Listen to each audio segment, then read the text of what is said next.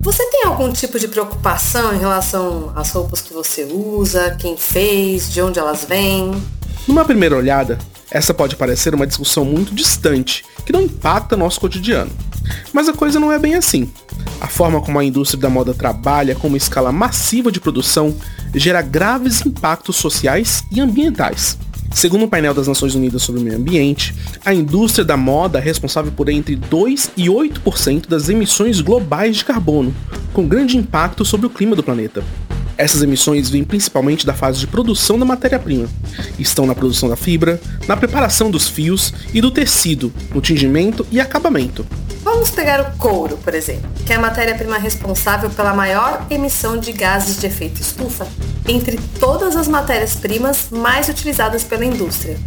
O couro usado na moda geralmente vem de vacas ou de pequenos ruminantes, como cabras, ovelhas e porcos. A pecuária é responsável por altos níveis de emissão de gás metano, um gás 20 vezes pior quando comparado ao dióxido de carbono no impacto climático, que é o CO2. Além disso, não podemos esquecer que a pecuária está diretamente relacionada ao desmatamento e emissões de CO2. Já a indústria do jeans, que fabrica uma roupa que está no guarda-roupa de muita gente, afeta diretamente os rios mundo afora. O documentário River Blue, que significa Rio Azul, mostra que além de descartar rejeitos químicos nos rios de diferentes países que seguem viajando no oceano, a quantidade de água usada no processo é gigantesca. E esses são alguns dos exemplos do que acontece na moda fast fashion, expressão em inglês para moda rápida. O termo se refere a um padrão de produção e consumo em que tudo acontece muito rápido: a produção das roupas, o consumo e o descarte. Geralmente, as empresas que trabalham nesse setor acompanham o que marcas renomadas estão produzindo e fabricam peças parecidas em larga escala o que impacta na qualidade final dos produtos que acabam durando bem pouco após algumas lavagens e estimula ainda mais o consumo. Os próprios componentes da produção têxtil são nocivos ao meio ambiente. O poliéster, por exemplo, a fibra mais usada na produção de roupas mundialmente, é um tipo de plástico que demora cerca de 200 anos para se decompor.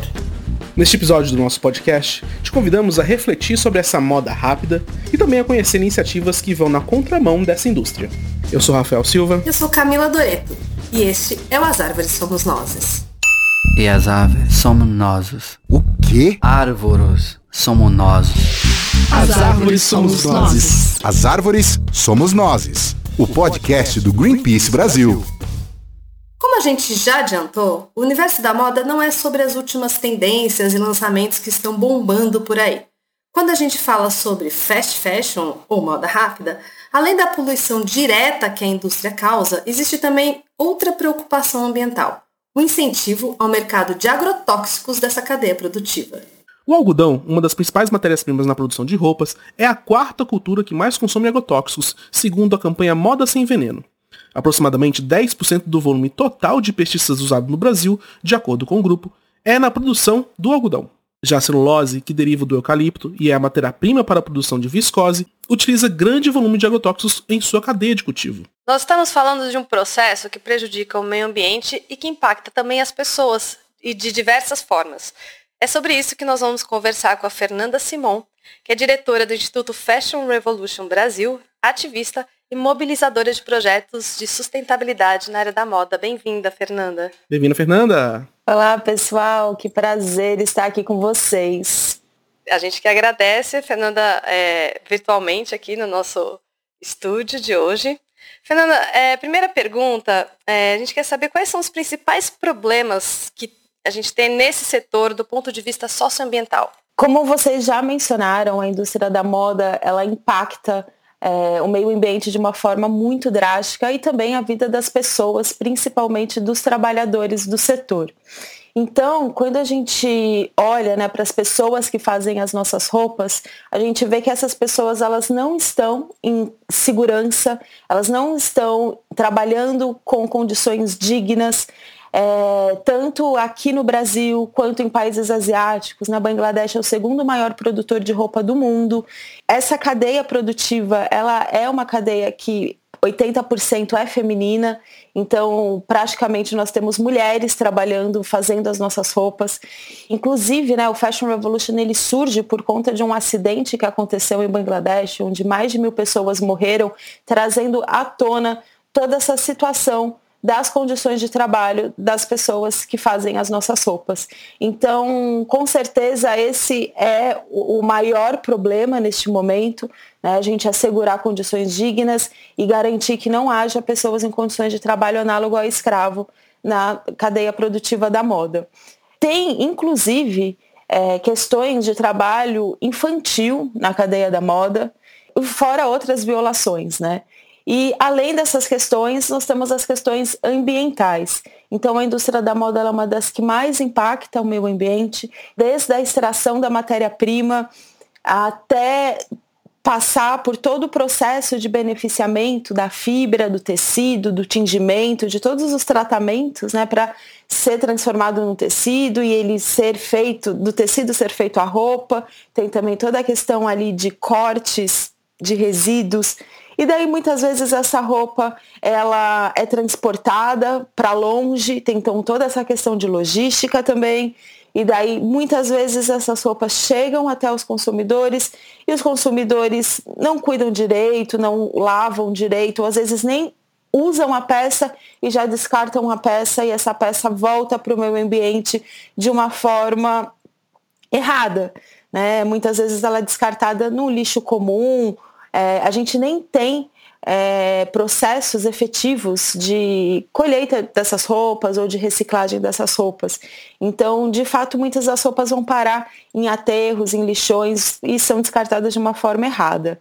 Então, é um processo, né, uma longa cadeia e essa cadeia ela impacta durante todo esse processo, ela pode ser bem impactante. E trazendo, até reforçando a questão do algodão que vocês apresentaram aqui no começo da conversa, a produção de algodão é um grande problema na indústria da moda quando se fala em sustentabilidade, porque nós aqui no Brasil somos, estamos entre os cinco maiores produtores de algodão e esse algodão ele é plantado em um sistema de monocultura, né? Na verdade, ele só é rotativo ali com a soja e com o milho. Essas áreas, hoje a maior parte do algodão está plantado no cerrado, a gente sabe que uma monocultura, a semente ela é transgênica, né? mais de 90% dessa, da semente usada no Brasil é transgênica, tem um uso intensivo de agrotóxicos. A gente sabe que o Brasil é o país que mais consome agrotóxicos, cada vez mais produtos estão sendo liberados, então isso afeta diretamente na saúde do solo, da água, do corpo, de quem trabalha. E, inclusive, existem pesquisas que falam que esse algodão afeta até a nossa própria saúde, né? Porque fica em contato com a nossa pele. E é uma indústria que ela cresce a cada dia. Então, essa é uma questão muito séria mesmo, quando a gente fala sobre sustentabilidade e moda. Temos muitos pontos para se falar quando a gente olha para esse setor, né? Tanto ambientais, pontos ambientais, quanto pontos sociais, como pontos culturais, inclusive, que é sempre bom também ressaltar. A gente estando no Brasil, um país que foi colonizado, até hoje nós vemos a nossa própria cultura sendo ofuscada. Então a gente precisa ter um olhar de moda, de cultura de moda, que valorize o que é de fato brasileiro. Porque se a gente estivesse valorizando a nossa própria arte, a nossa própria cultura, os nossos próprios saberes, talvez a gente não estivesse tão preocupados em exportar essas roupas que foram imaginadas lá no norte global, foram daí copiadas lá no sul, lá na Índia, lá em Bangladesh, transportadas para nós só para a gente se parecer com um povo que nem é o nosso. Então, também a gente tem que trazer esses aspectos culturais para essa conversa da moda e sustentabilidade também. E Fernanda, você mencionou, né, que por essa indústria existir, esse fast fashion, é, né, que tem, tem que ter uma demanda, tem que ter pessoas que compram. Mas explica pra gente qual é a lógica que alimenta essa indústria, sabe? Por que, que ela existe é, no Brasil e por que, que ela é dessa forma? No mundo, quer dizer, não no Brasil. A lógica que alimenta o fast fashion é uma lógica que propõe mais velocidade, mais quantidade e, enquanto isso, preço menor e menos qualidade. Assim, é uma, é uma lógica do mais por menos. É, eu acho muito importante a gente ressaltar que o fast fashion, né, eu vejo o fast fashion como um sistema de moda. Fica difícil de definir que fast fashion são apenas algumas marcas. Eu entendo mais o fast fashion como um sistema mesmo, né, que opera nessa, nessa lógica. A gente vive esse sistema de uma forma geral que induz essa produção acelerada né? Então, quanto mais rápida e intensificada é a produção, que essa produção ela é alimentada por uma demanda global de consumo. Então, isso é muito importante também da gente lembrar. Quanto mais rápida essa produção acontece, menos informações nós temos a respeito dos processos que esses produtos foram feitos. Daí, olha só como que acontece. A gente aqui no Brasil, por exemplo, somos grandes produtores de algodão, como acabamos de falar. Esse algodão, ele é levado lá para muitos países asiáticos, né? inclusive para Bangladesh, muito desse algodão usado em Bangladesh é brasileiro. É, isso é uma fonte aqui direta que eu tenho. Então esse algodão vai lá para Bangladesh para ser feito em condições bem precárias muitas roupas, que daí essas roupas vão, geralmente, vão para o norte global, alimentar essa demanda por roupas cada vez mais baratas. Muitas vezes essas roupas nem são usadas ou são pouco utilizadas e elas voltam em forma de lixo para países como Gana, como Índia, né, como a, inclusive aqui no Chile a gente viu recentemente o deserto do Atacama, que tem montanhas de roupas, né? Lixo têxtil, mas na verdade são roupas que foram descartadas. E muitas dessas roupas em boas condições. Ou seja, a gente está destruindo o nosso solo, a gente está fazendo tudo isso por nada. Não é porque a gente precisa se vestir. Inclusive, a gente tem dados que falam que se a gente parar de produzir roupa agora, a gente já tem roupa suficiente para todo mundo viver trocando de roupa diariamente, lavando, 10 anos.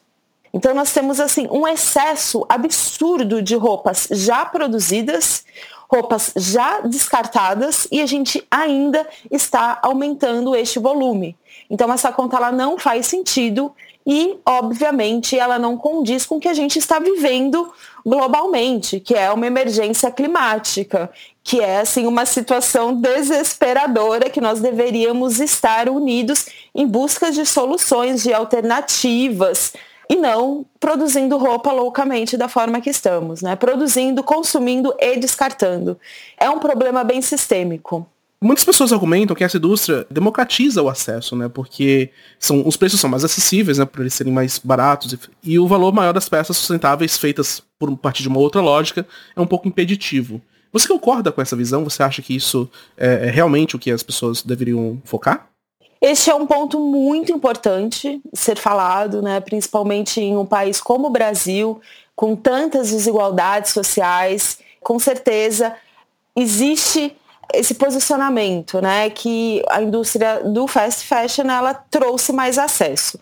Mas, antes de tudo, eu quero ressaltar que a indústria do fast fashion, ela não significa uma marca ou a outra marca, mas ela significa esta mentalidade, este sistema. Então é um grande sistema.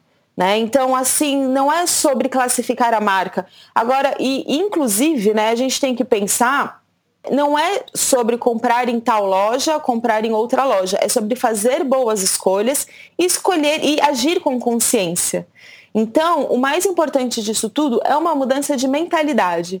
Né? O que está fazendo essa indústria da moda ser tão destrutiva é o excesso, é a falta de cuidado, é o descarte, é a velocidade. Então, não é uma pessoa com baixa renda ter acesso a algumas roupas que é o que está fazendo a indústria da moda poluir, impactar e ser rápida dessa maneira.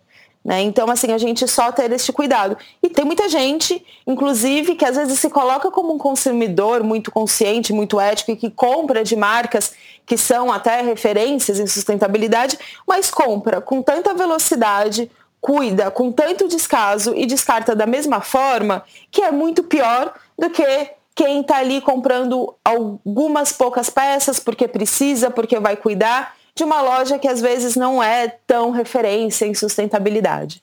Assim, a gente precisa de fato tomar bastante cuidado com esse discurso, porque não é sobre onde você vai comprar, mas como você vai comprar, qual que é a sua mentalidade dentro desse sistema e também toda a sua relação com aquela peça. Tem um, paralelo muito importante que a gente pode traçar, talvez, em relação, por exemplo, ao consumo de frutos e vegetais, por exemplo, é, feitos com agrotóxicos e orgânicos, né? Porque orgânicos são mais caros porque né, são produzidos de uma maneira diferente, demanda um pouco mais de tempo e de cuidado. Mas ao mesmo tempo não seria melhor se todos os vegetais que a gente come fossem orgânicos e isso baixaria o preço?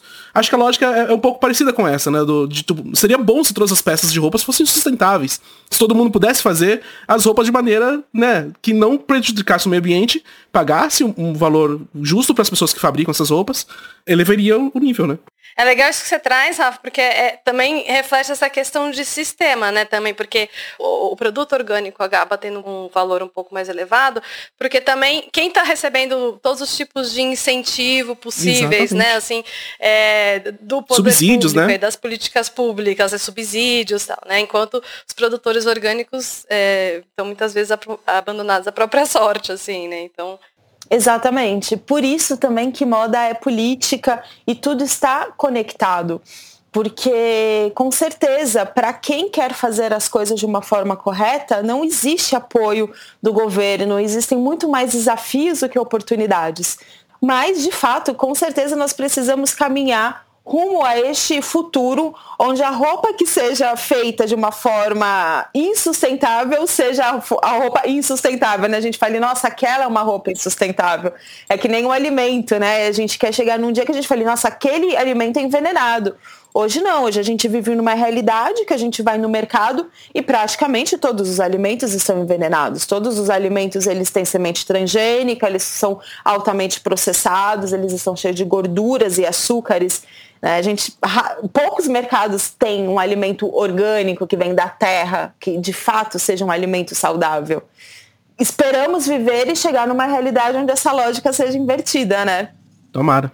E acho que é, é, é, tem um ponto importante que você trouxe aí, fundamental, que queria me estender um pouquinho mais, que é essa, esse olhar crítico aí para para as modas de grife, de luxo, né? Porque é, a gente pode quase correr um risco, assim também quando na questão dos alimentos, de elitizar o, o tema quando a gente é, restringe a crítica ao fast fashion, né?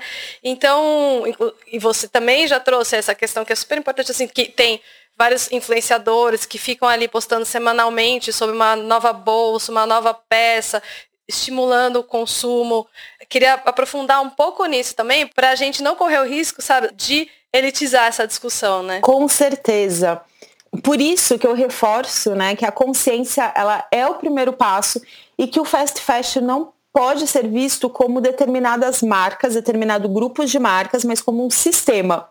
E esse sistema, ele acontece inclusive porque existem essas grandes marcas, essas grifes globais que ficam incentivando uma nova moda, uma nova tendência. Elas estão lá no topo, elas fazem parte desse sistema de fast fashion, sim.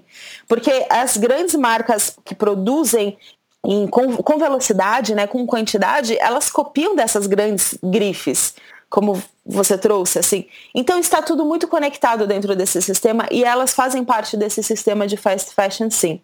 Né? Então, por mais que elas produzam peças com um pouco mais de qualidade, com um pouco mais de acabamento, é, eu vejo que elas estão inseridas neste sistema, elas incentivam o consumo, elas incentivam uma nova tendência, elas não têm processos circulares, elas não apresentam soluções para os problemas da moda, elas continuam operando nessa mesma lógica. Não há nada de sustentável nisso. Eu não vejo essas grandes marcas como uma alternativa para a sustentabilidade. Pelo contrário. Também, né, eu até queria aproveitar aqui a deixa para falar que, inclusive, a gente quando a gente olha, pro, por exemplo, para a Europa, para os Estados Unidos, a gente fala de fast fashion, é um mercado. Quando a gente chega no Brasil e fala de fast fashion, é outro mercado. Né? Porque quando a gente olha, por exemplo, para as grandes varejistas do Brasil, principalmente as brasileiras ou as que operam no Brasil, elas não oferecem produtos tão acessíveis quanto, por exemplo, é, na Europa, que se compra um casaco por 15 pounds, por 15 euros. Aqui, se você vai numa dessas grandes varejistas, esse casaco ele vai custar talvez 200 reais.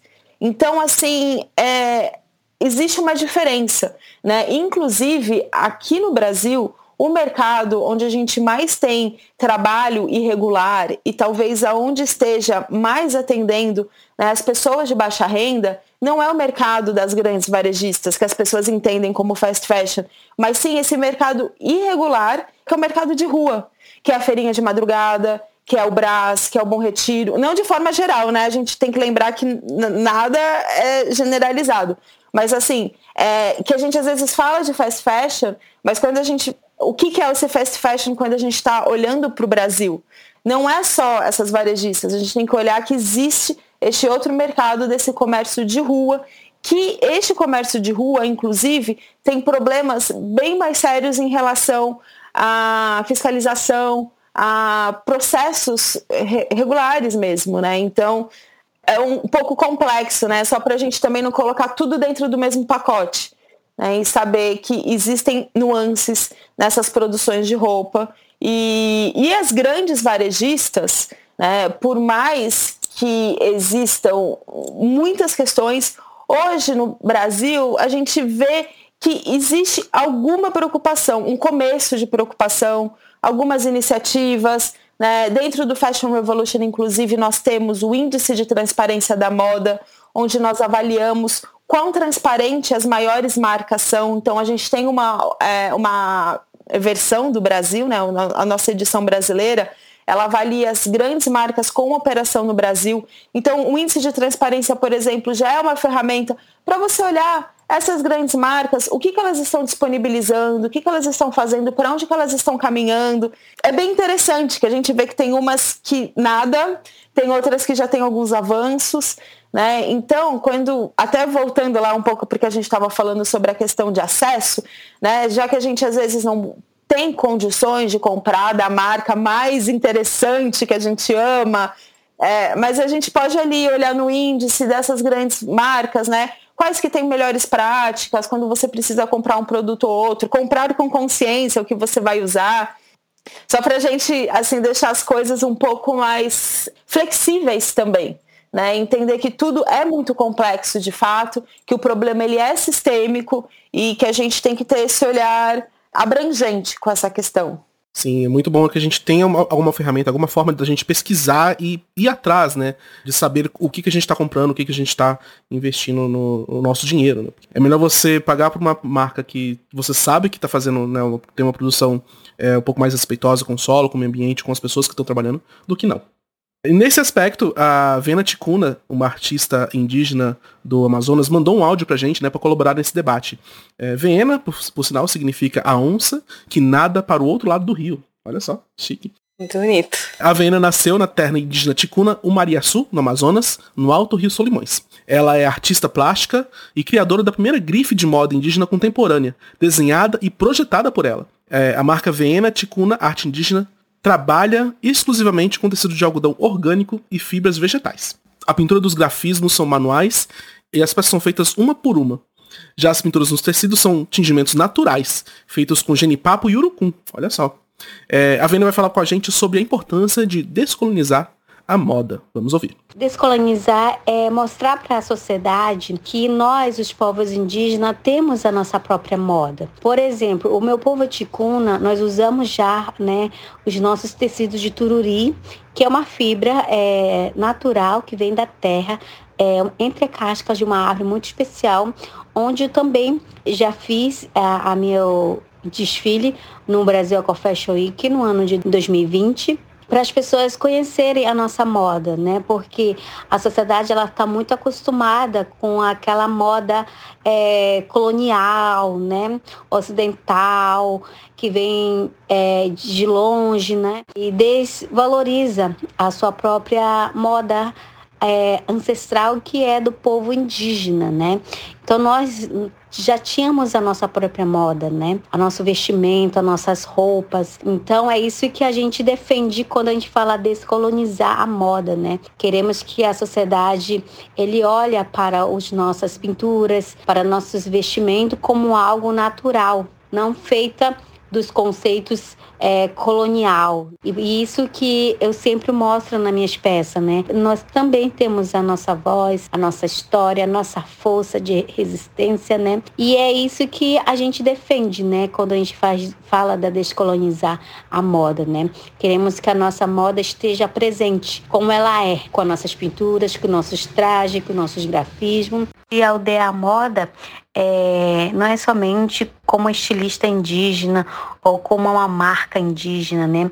Idear a moda é mostrar para os estilistas, para as revistas, para as mídias e para as pessoas que realmente fazem a moda acontecer, né? Toda a sociedade, olhar que a nossa moda é um ato de luta, é de resistência e a gente precisa ocupar esse espaço. Vena, quando ela trabalha com consumo consciente mesmo, né? A gente não trabalha com quantidade, a gente trabalha com realmente as pessoas que realmente querem mesmo levar a nossa história de resistência e de luta para dentro das suas casas, né? É, desde pequena, nós aprendemos a respeitar a natureza, respeitar os rios, respeitar a floresta, respeitar o chão que nós pisamos. Eu vejo que na cidade as pessoas gostam de acumular roupas, né? Elas gostam de ter é, centenas de roupas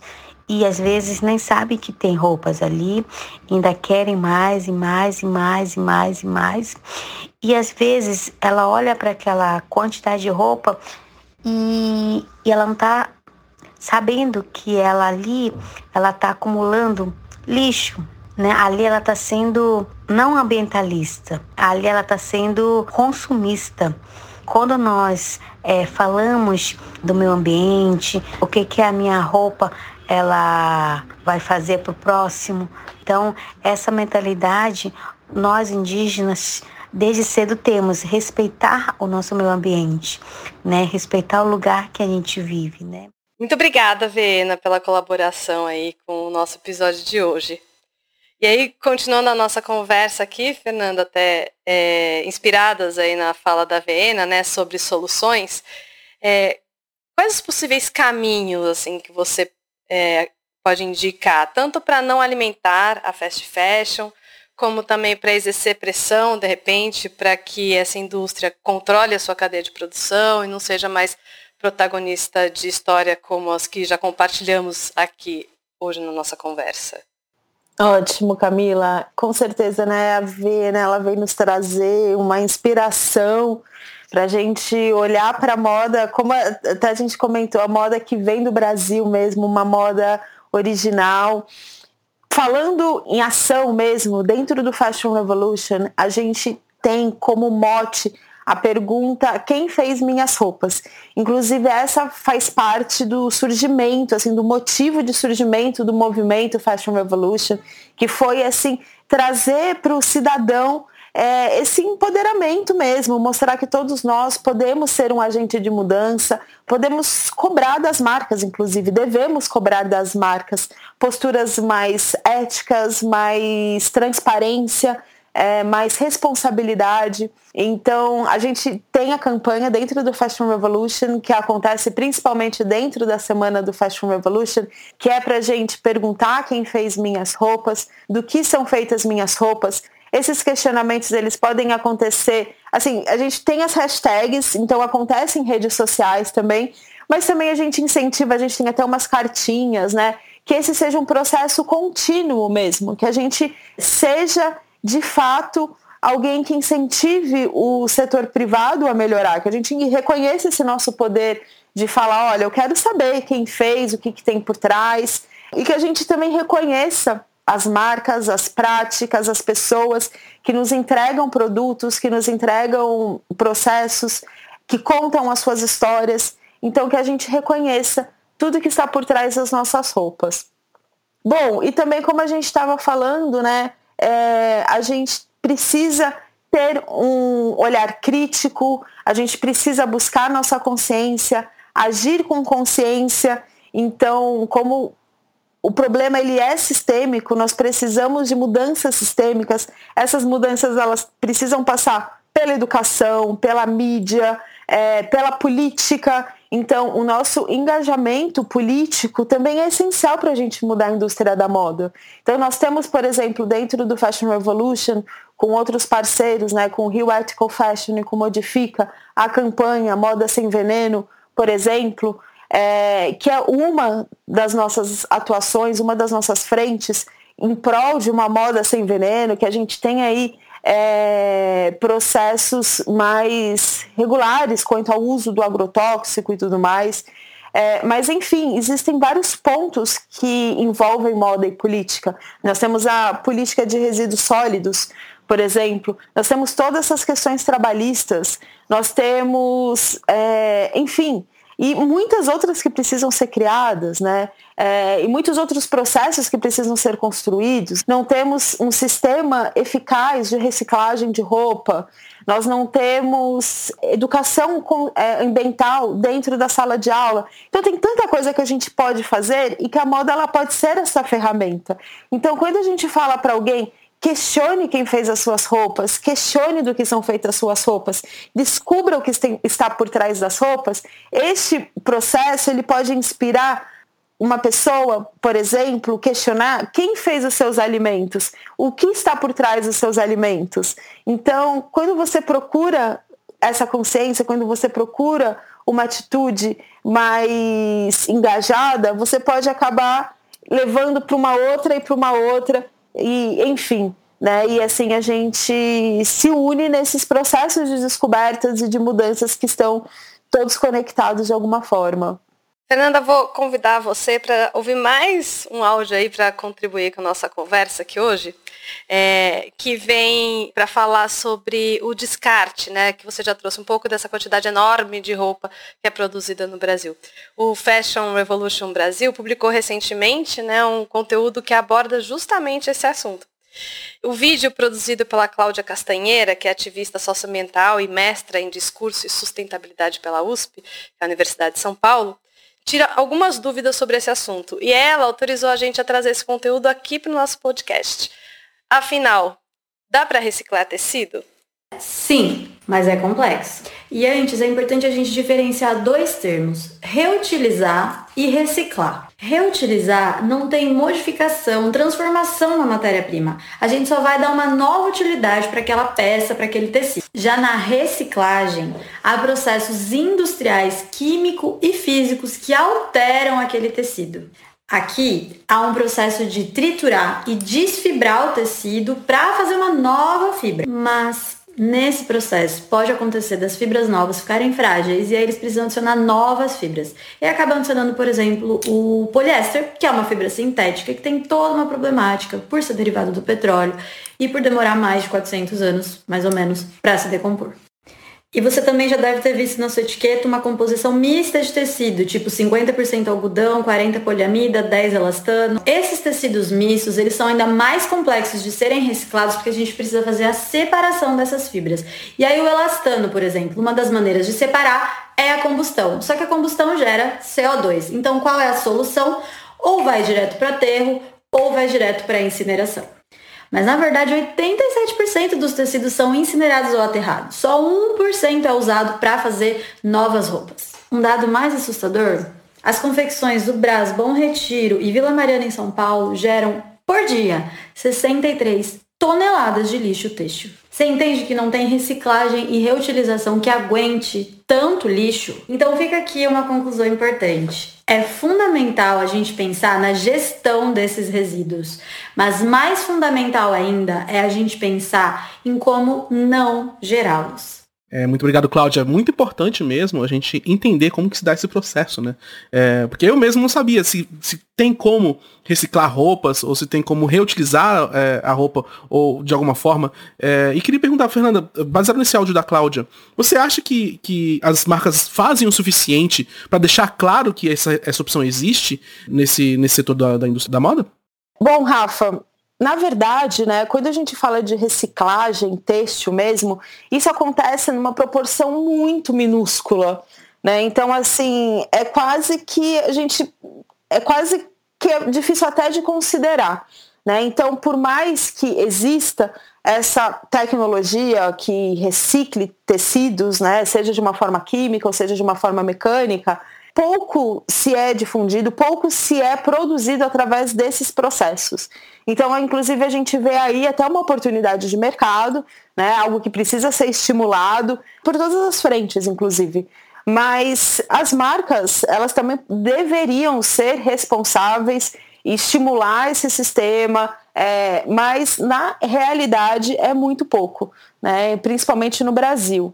Às vezes as pessoas pensam, né, até com plástico, né, mas é reciclável, pode ser reciclado, mas muito pouco desse plástico de fato vai para a reciclagem. Enfim, a gente, mesmo quando ele é reciclado, ele tem uma perca de qualidade, é, é complexo, não é solução, né? Então, assim, só para a gente entender que na, se o plástico, que já é um dos nossos maiores problemas ambientais, a gente já não tem soluções tão eficientes e mesmo assim pouquíssimo desse plástico é reciclado, né? Se eu não me engano, tem um dado é, menos de 10% do plástico produzido hoje no mundo ele é reciclado. Imagine roupas, né? E roupas que às vezes têm acessórios, tem tingimento, tem etiqueta, tem misturas de fibras. Então é muito complexo. Né? Não deveria ser, por isso que, inclusive, é super importante a gente falar e estimular uma indústria da moda circular. Porque quando a gente fala sobre processos circulares, a gente está falando que no momento que as roupas são desenhadas, elas já são pensadas para estarem dentro desse sistema e voltarem como insumo. Né? Ou seja, essas roupas elas são feitas de uma forma que elas vão voltar ali para a marca e elas já estão prontas para serem recicladas. Existem pouquíssimas marcas que fazem isso no mundo, né? Marcas assim, casos à parte, mas é um caminho aí quando a gente fala de solução para a gente olhar e para ser hum, fomentada. E a gente vai deixar o endereço aí de todo mundo lá no site, né, Rafa? Isso. Da Cláudia Castanheira, do Fashion Revolution Brasil. Vamos sim. E aí, chegando aí aos momentos finais da nossa conversa, Fernanda, você já falou sobre. Bom, acho que no, no, site de vocês tem muita informação, né? Inclusive tem o guia de transparência da moda. E aí, queria ver se você tem dicas a mais para passar para que as pessoas possam conhecer iniciativas que estejam em harmonia com o meio ambiente, com relações justas de trabalho, projetos, pessoas que possam acompanhar e também apoiar. Maravilha. Bom, dentro do Fashion Revolution a gente tem uma rede gigante, né? O Fashion Revolution é um movimento global. Aqui no Brasil nós atuamos com muita força. Estamos nas redes sociais, no Instagram, no LinkedIn, é, no TikTok. Recentemente entramos no TikTok. É, temos representantes locais em mais de 70 cidades pelo Brasil. Então, nós temos equipes que atuam localmente. Então, quem quiser escreva para a gente, entre em contato com a equipe local. Se não tiver um representante na sua cidade e você tiver interesse de ser um, é sempre um prazer receber novos representantes. Temos estudantes embaixadores, professores embaixadores, ou seja, nós temos toda uma rede de ativistas da moda engajados em fazer que essa revolução aconteça. Dentro do nosso site, dentro das nossas redes, nós temos o livro do Fashion Revolution, Revolução da Moda, Jornadas para a Sustentabilidade. Nós temos os e-books do fórum, também é um material construído, inclusive o fórum Fashion Revolution é um projeto que está com inscrições abertas, né? Então, para quem é um pesquisador ou para quem é um ilustrador, pode se inscrever para apresentar o seu trabalho dentro do nosso fórum. É a inscrição é gratuita e depois a gente tem um evento super lindo e depois esse material ele vai para um e-book. Então, fica aí o convite para quem quiser se inscrever e participar. E, enfim, então a gente tem ali vários materiais, vários pontos de contato que a gente indica para as pessoas estarem com a gente nesse movimento e fazerem parte desta revolução. Muito bom. Muito obrigado, Fernanda, pela sua participação aqui. Muito obrigada. Obrigada, gente. Foi um prazer enorme. Pessoal, nós chegamos em julho e o nosso podcast vai fazer um pequeno recesso. Em agosto, a gente retorna para a segunda temporada de 2022. Mas A gente não pode dar essa pausa sem entender como a pauta ambiental está no Congresso Nacional antes do recesso parlamentar começar. É isso aí, Camis. A Lu Sudré, jornalista e produtora do nosso podcast, conversou com a Luísa Lima, assessora de políticas públicas do Greenpeace Brasil, para nos trazer um panorama de como as coisas andaram neste semestre. E olha que os defensores dos projetos antiambientais deram trabalho até o último minuto. Vamos ouvir. Luísa, muito obrigada por falar com o nosso podcast. Bom, no primeiro episódio desse ano, a gente falou sobre as maiores ameaças socioambientais que se anunciavam né, para os meses seguintes. Você acompanhou e segue acompanhando tudo aí direto de Brasília. Conta pra gente o que, que rolou no Congresso. Pois é, o semestre começou e terminou bastante agitado no Congresso Nacional, com os ruralistas tentando a todo jeito passar várias ameaças né, nosso, da nossa legislação socioambiental e também de ameaças aos povos indígenas. Logo no iníciozinho do semestre, no primeira semana mesmo, é, o PL do veneno que estava na Câmara dos Deputados foi aprovado lá e passou então para o Senado. Né? E aí, diante de um enorme quantidade de projetos que estavam no Senado, né, gravíssimos, como o PL do veneno, como o PL da grilagem, do licenciamento ambiental, além de outras ameaças na Câmara dos Deputados de ameaça aos direitos dos povos indígenas, né, como um projeto que tem prevê liberar mineração, é mais uma salada mista de atividades dentro das terras indígenas e um outro que prevê é, rever a forma de demarcação das terras indígenas, né, vai também trabalhando sobre o marco temporal da Câmara dos Deputados, foi organizado um grande ato né, aqui em Brasília, o chamado Ato pela Terra, que vocês devem ter visto. Né, reuniu dezenas de artistas, mais milhares de pessoas né, que vieram para Brasília. Foi feita uma reunião com ministros do STF e depois com o Rodrigo Pacheco, presidente do Senado Federal, né, e foi passada essa demanda, essa preocupação por parte da sociedade com a aprovação desses projetos. Naquela ocasião, então, o Pacheco se comprometeu que não iria acelerar a tramitação dessas matérias, que todas elas teriam a devida tramitação cadenciada com amplo debate. Dito isso, então, né, o que a gente teve de, em termos práticos, né, o PL da grilagem e do licenciamento, eles seguiram como estavam. Então, eles estão tramitando de forma conjunta em duas comissões, seguem nelas. Né, ao longo do semestre a gente não teve um, um avanço substancial, assim como os projetos ligados aos direitos indígenas na Câmara dos Deputados também. Apesar de muitas tentativas, não houve um avanço substancial. E o PL do veneno, então, ele foi um que avançou, né, podemos dizer assim, dentro do Senado Federal. Ele foi despachado apenas para a Comissão de Agricultura e Reforma Agrária, né, o que já é um absurdo em si, porque o projeto trata de saúde e de meio ambiente, então desde o princípio a gente vem demandando o Pacheco para ele rever esse despacho e colocar né, as outras comissões temáticas permanentes para analisar esse projeto também. Mas, enfim, por hora isso ainda não aconteceu. Mas é, esse projeto realmente ele quase entrou em votação na comissão no último dia 14, né, que era o último dia, inclusive, possível de ter a, a reunião da, da comissão, porque agora os parlamentares entram em recesso parlamentar. Então a gente, enfim, foi um, um, grande alívio mesmo, porque a gente não tinha noção a gente, do que poderia acontecer. A reunião, para vocês terem ideia, foi convocada às 10 horas da noite da noite anterior. Então até lá a gente não sabia nem se ia ter reunião, se estaria na pauta. É, a imprevisibilidade está enorme, né, por parte especialmente dos ruralistas e governistas que estão se aproveitando desse período ainda em pandemia para acelerar a tramitação dos projetos da forma como eles bem entendem, sem transparência, sem debate, né? E eu reforço isso porque eu acho que é só assim mesmo. Eles sabem que só dessa forma que eles conseguem aprovar projetos que são tão polêmicos porque são tão ruins para a sociedade, né? São projetos que beneficiam poucos e que prejudicam muitos. Então, é, é, dando também esse toque porque hoje a gente pode respirar aliviado, né? O projeto não foi votado, a gente agora está né, tá em recesso, é, mas dia 1 de agosto as atividades devem retornar e com isso os projetos também podem voltar a avançar. É o período eleitoral, não imaginamos que eles vão avançar com celeridade, mas a gente tem que ficar sempre muito atento. Sim, sempre alertas, né? E no Supremo Tribunal Federal a gente tinha a votação do marco temporal que acabou não acontecendo, né?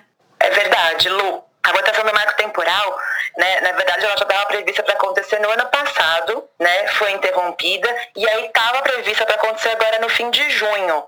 Mas o Supremo também é, cancelou, enfim, adiou o julgamento dessa importante matéria, né, é, e, e na qual a demanda dos indígenas é que haja logo a votação, né, que haja essa definição desse importante tema, né, e que essa tese do marco temporal seja, enfim, derrotada. Mas se por um lado, né, assim, foi muito negativo não ter ocorrido a votação do marco temporal, por outro lado a gente teve uma coisa importante, uma vitória importante no, na agenda ambiental no judiciário, que foi o pacote verde, que também veio em resposta ao ato pela terra, né, quando houve esse encontro entre artistas, sociedade e os ministros, e logo após eles agendaram o julgamento de sete ações que tratavam do desmonte de políticas, de instituições e de mecanismos de governança ambiental promovidos pelo governo federal ao longo desses últimos anos.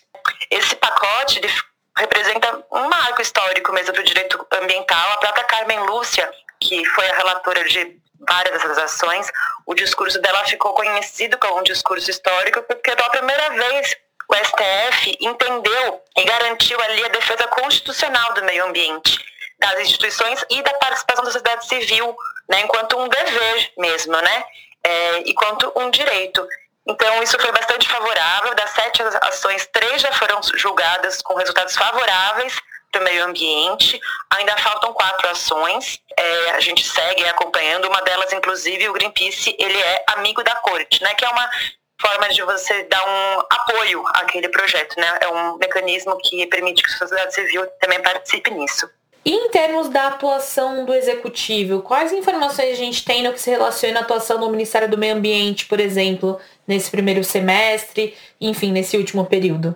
Bom, aí as notícias realmente não são boas, mas também não são novas né, o governo executivo, né, o governo Bolsonaro segue implementando a sua política antiambiental, né? E o Joaquim Leite, né, que veio a substituir o Ricardo Salles no ano passado, até saiu recentemente uma reportagem da Folha de São Paulo mostrando que ele acumulou no seu primeiro ano à frente do Ministério do Meio Ambiente números até piores do que o, seu, do que o Ricardo Salles tinha a, acumulado em termos de, de desmatamento, de alta de incêndios, enfim.